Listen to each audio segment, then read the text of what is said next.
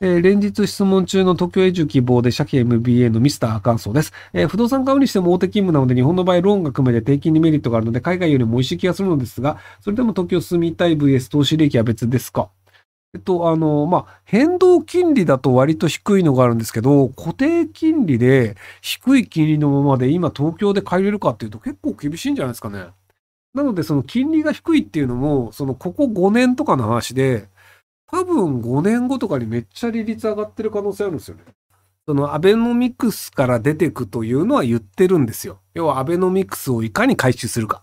要するにその、えっ、ー、と、低金利で、あの、その株をずっと買い支えるっていうのと、で、国債がその利率が上がりそうだったらバンバン買うっていうのをやってたんですけど、で、それはさすがにまずいよねという形で、出口戦略で何が起こるかっていうと、株の買い支えをやめて、国債が利率が上がったとしても買わないでスルーする。で、ちょっと前まで0.25%超えたら全部買ってたんですけど、今10年ものね、0.5%を超えなければ買わないっていう状態になったので、多分そのうちじゃあ1%を超えなかったら買わないみたいな感じでだんだん上がっていくので、なので長期的には金利は上がる方向だと思うので、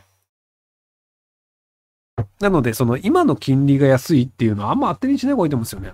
普通そのローンで買うっていう人って30年、40年払って買うわけですよね。なのでその30年、40年後の金利って読めないんですよ。その、要はあの、アホみたいに下がってる可能性もあるし、アホみたいに高くなってる可能性もあるし、どうなるかわからんって話なんですよね。だからその不動産に関して決め打ちをするは僕あんまり良くないと思ってて、あの、5年前ぐらいまで、あの、タワーマンションが相続税が安くなるよねっていうので結構営業されていたんですよ。要はその相続税というのは、あの土地あたりにかかるので、で、マンション、そのタワーマンションって、あの、ちっこい土地の上にアホみたいにこう部屋が建ってるので、あの、普通の一軒家とかより相続税安く済むっていうの裏技があったんですよ。で、ところが、で、それでじゃあ、あの、相続税対策になりますよ、タワーマンションつって売りまくって、で、あの、そこの穴埋まったんですよ。えっと、もう埋まるのかな？まだ埋まったのかわかんないですけど、で、結局、その、相続税って、あの、相続税対策で買う人って、その買った後に死ぬまで、その30年とか40年とかあるじゃないですか。そうすると、30年後とか40年後の税制ってどうなってるかわかんないので、その、現時点の相続税対策って大体無意味なんですよ。いや、そのタワーマンションでそうやって相続税対策しようとしてるやつがいるぞっていうのは、税務署も分かってるので、じゃあその穴埋めますっていうので、だから2年後に死にますとか、3年後に死にますっていう人は相続税対策はありだと思うんですよ。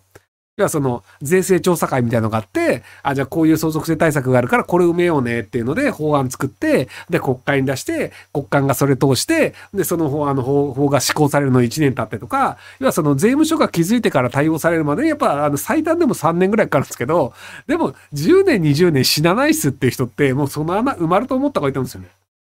なのでその不動産は決め打ち率が高すぎるので、株とかの場合だと、あの、やべ、間違ったって言ったらすぐ売れるじゃないですか。不動産ってやべ間違ったって言っても、ローンがあったら売るとかなかなか難しいんですよね。まあ、あの、損してもいいから売るっていうのもありますけど。で、そのローンで買うということは、自分の持ってる資産の多分60%とか70%とかを不動産にぶち込むっていうことな気がするんですよね。で、あの、なんか金融資産がそのなんか1億2億ありますとかで、で、不動産を3割ぐらい突っ込みますであれば僕全然いいと思うんですよ。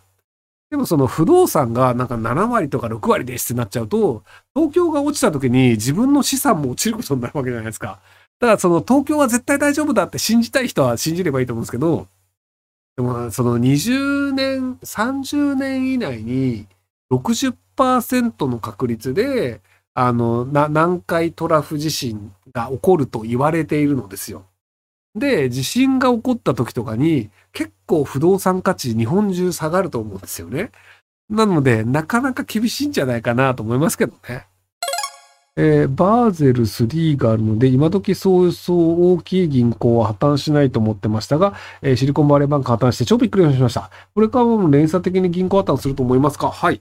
その特殊な事情で破綻したわけではなくて、単純にそのアメリカの利率が上がって国債価格が下がったので、結果として破綻したってなるので、で、あの、銀行で運用に国債を買ってる銀行っていっぱいあるんですよ、日本も含めて。なので利率が上がったら、その分あの債券価格下がるので、じゃあ損失出るよねっていうのは、どの銀行でも起こり得ることなので、なので、アメリカがインフルを抑えられるかどうか。で、抑えられないんだとしたら、利率上げなきゃいけないけど、どれぐらい上げられるのか、上げなくて済むのかどうかっていうところで決まるので、なのでもうなんか、どの銀行が絶対大丈夫とか、あの銀行は特殊だからとかっていう話じゃないんじゃないかなと思ってます。えー、就労 A 型で働いている今年30歳です。エンジニア転職を目指しメンターをつけて勉強しています。現在 JavaScript を勉強していて映像記憶的なものもあって一度覚えたら忘れませんが、勉強の理解する速度が遅いです。プロゲートを進める速度も健常者に比べて遅く、土内の知識の定着も遅いです。内定をもらったとしても業務をこなす速度が心配です。プログラムは向いてないのでしょうか？えっと、記憶力がめちゃめちゃいいというのであれば、プログラムじゃない方が多分その能力使えますよ。あの、僕、記憶力めちゃくちゃ悪いんですよ。でも、プログラムとか、そのアルゴリズムとかって構造って、記憶力ではなくて、あくまでその構造を理解して、その構造をこう当てはめたらうまくいくよねっていう構造理解と応用の話なので、記憶力がいいということはあんまり役に立たないんですよ。あの、検索したらいくらでも出てくるから、そのこの関数なんだっけとかって探しは出てくるんで覚えなくていいんですよ。なので、記憶力という才能があるので、その才能を使った仕事についた方がいいと思うんですよね。例えばその、あの、バーだったりホテルマンの人とかで、人の顔を忘れない人っているんですよ。なので、その、なんか、